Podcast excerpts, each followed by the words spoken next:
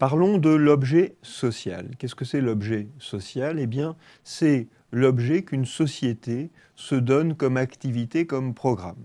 C'est-à-dire que lorsqu'on constitue une société, on sait qu'on la constitue pour un but légal, pour réaliser un bénéfice et le partager entre associés ou pour profiter d'une économie, mais euh, ça ne suffit pas. Il faut aussi indiquer pourquoi on constitue une société. L'article 1833 du Code civil nous le dit, toute société doit avoir un objet licite. Il nous dit aussi être constitué dans l'intérêt commun des associés, mais cela c'est autre chose. Nous nous intéressons ici au fait que la société doit avoir un objet licite. Concrètement, lorsque l'on fait une société, il faut se demander pour quelle activité on va constituer la société. Et lorsque l'on va immatriculer la société, la question va se poser, il faut que dans les statuts, on ait une clause qui va être relative à l'objet social et qui va indiquer quel est le programme que la société se donne. En pratique, l'objet est rédigé souvent assez largement en indiquant que la société a pour activité euh, la commercialisation de biens alimentaires, par exemple, euh, qu'elle a pour activité euh, la production et la commercialisation de tels biens qu'elle a pour activité la prestation de services dans tel domaine. En quoi est-ce que c'est important? Eh bien, c'est important parce que, tout d'abord, il faut avoir un objet. On ne peut pas avoir un objet qui soit universel.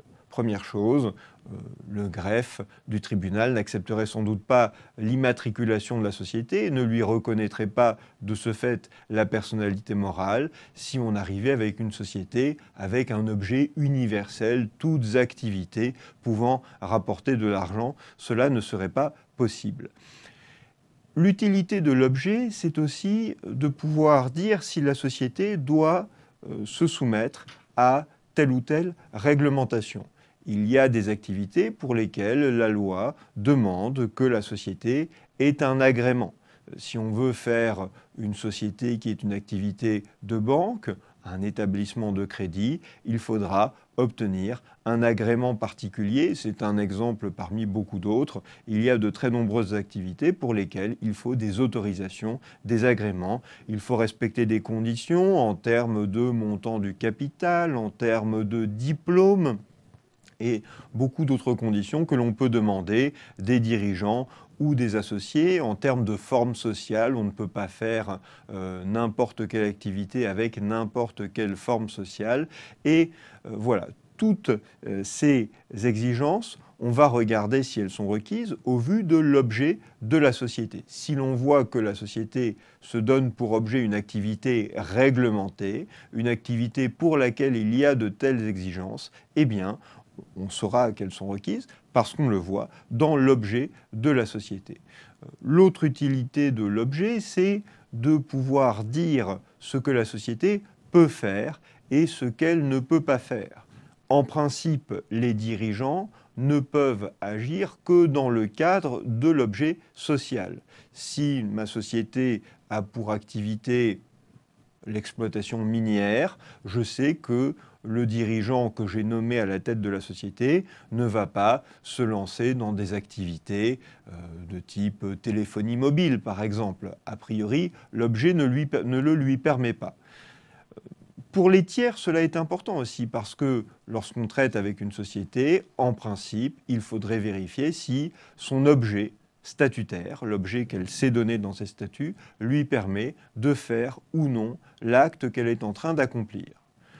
Ça serait compliqué pour les tiers et pour un certain nombre de sociétés, pour les SARL, pour les sociétés par action. On a une règle différente qui est posée par la loi qui est que la société est engagée, même par les actes de son dirigeant, qui sont pris en dehors de l'objet social. La limite de cette règle, c'est que si le tiers a connaissance du dépassement d'objet social, mais une connaissance qui résulterait d'autre chose que de la seule publication des statuts de la société, eh bien, si le tiers est de mauvaise foi, alors la société ne sera pas engagée, si le tiers sait qu'elle est en train de sortir de son objet social. Mais le principe, c'est que lorsqu'on traite avec une SARL, lorsqu'on traite avec une société par action, SA ou SAS, eh bien, l'on n'a pas à vérifier que l'objet social, si on est un tiers, que l'objet social de la société lui permet de réaliser l'acte qu'elle est en train de faire. À côté de ça, il faut encore dire que l'objet social est important parce que si une société se trouve en présence d'un objet qu'elle ne peut plus accomplir parce qu'elle avait pour mission la construction d'un immeuble. Et cette construction est terminée, elle avait pour mission l'exploitation d'un fonds de commerce et ce fonds de commerce disparaît, normalement, la société devrait se trouver automatiquement dissoute. C'est pour éviter cela qu'on prévoit généralement un objet qui indique certaines activités et qui indique et des activités similaires, un certain nombre d'activités similaires ou toute autre activité liée à ce domaine pour éviter que euh, si on a une société dont l'objet est trop réduit, pour éviter que la société disparaisse, euh, qu'elle soit automatiquement dissoute du fait que son objet serait devenu impossible ou aurait été réalisé.